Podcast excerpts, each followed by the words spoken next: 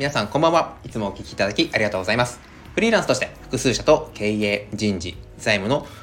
サポートまたは支援をしている翔です。今回は飲食店さんの売上アップについてお話ししていきたいと思います。これもですね、ま、先日、ま、ちょっと久しぶりに夜ですね、まあ、お酒も飲みに行こうという気持ちで、あの、お酒を飲みに行ったお店だったんですが、いろんなイベントを頑張ってると。で、なかなか、それでもやっぱり集客、まあ、コロナがあったので安定してできないんですよね。だからどんなイベントが、どんなチラシが、どんなメニューが、こうお客さんに喜ばれるんだろうと。まあ、多分正直その話を聞いた瞬間に、あ、ここの問題点は売上じゃなくて人事だなと。なぜ人事と思ったかというとここで一番大事になってくる考えとして飲食店はそもそも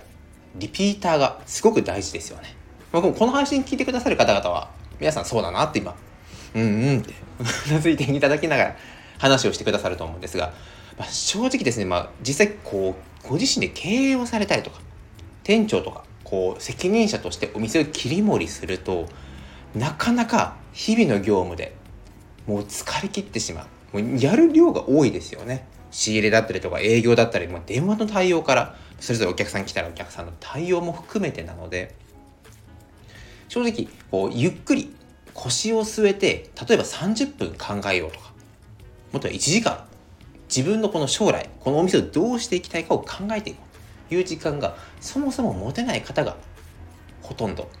う 8, もう8割というかもう9割以上そうじゃないのかなと思うんですね。だからこそ経営者は休むのが仕事。自分でなんとか時間を捻出して、こう、海外だったらバカンスだったりとか、いろんなこう、1週間も、特にビル・ゲイツの方が1週間読書とか戦略を考えるために毎年どんなに忙しくても1週間休みを設けるっていうのも、なるほどなっていうのを年々実感してきます。で、まあ話を戻って、なんで経営の話なのに人事なのかという話になってくると、そもそも、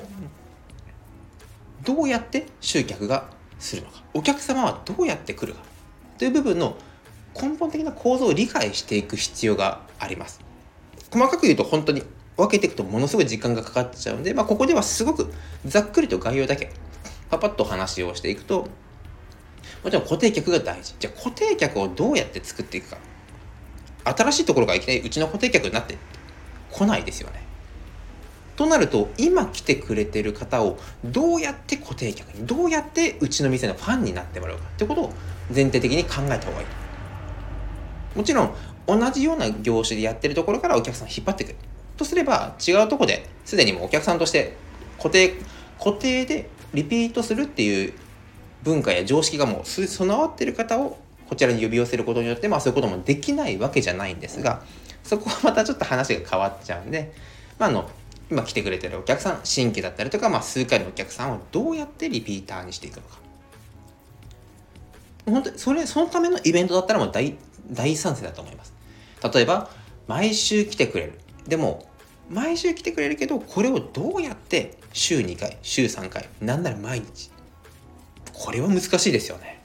やっぱりお金には限りがありますし、その方の家族との時間ともある。ただそこで、紹介をどうやってやってくるか。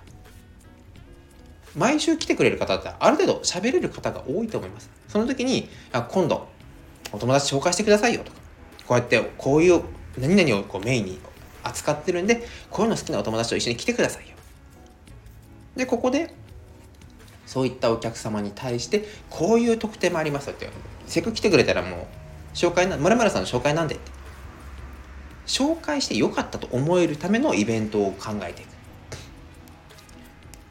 そしてまあ、そうやってきて、だんだんだんだんこう、パイ、パイ全体のパイを増やしていって、その上で、じゃあ新規をどうするか。まずは、固定客を増やすことが大前提。なので、その時にきちんと、まるさんじゃあ今度紹介、まあ、周りにこうやって人いたら一緒に連れてきてくださいよとか。まるさんってすごいこうやってお酒も飲んでもそれでも飲み方もスマートだしきっと周りの人ってすごいお酒同じような方多いんですよねっていろんな人と会いたいんでよかったら一緒に今度その方連れてきてくださいよ。というようなさらっとそういった一言が言える社員をどれだけ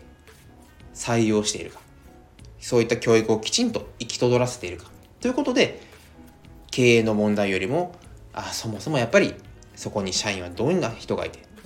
会社のことお店のことをどう思って動ける人間を採用しているのか。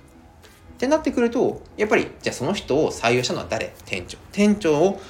任命したのは誰？その会社の経営者。あってことは経営者に問題があるんだな。経営者の方はなかなか厳しいかもしれないんですが結局は売上だったりとか人事の問題は巡り巡ってご自身の判断に返ってくると。いうことをこの経営、まあ、飲食店の売上の仕組みを考えながら思ったので今回のテーマにしていました。それでは今回もご清聴いただきありがとうございました。